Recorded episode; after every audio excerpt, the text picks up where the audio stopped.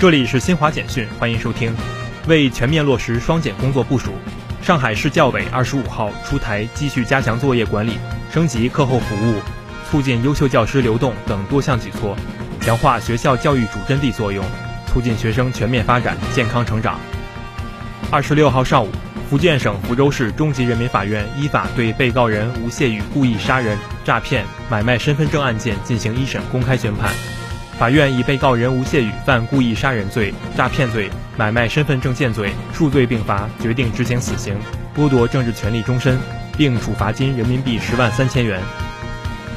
据埃及中东通讯社及金字塔在线网站二十五号报道，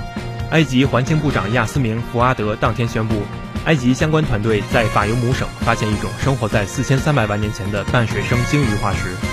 以上由新华社记者为您报道。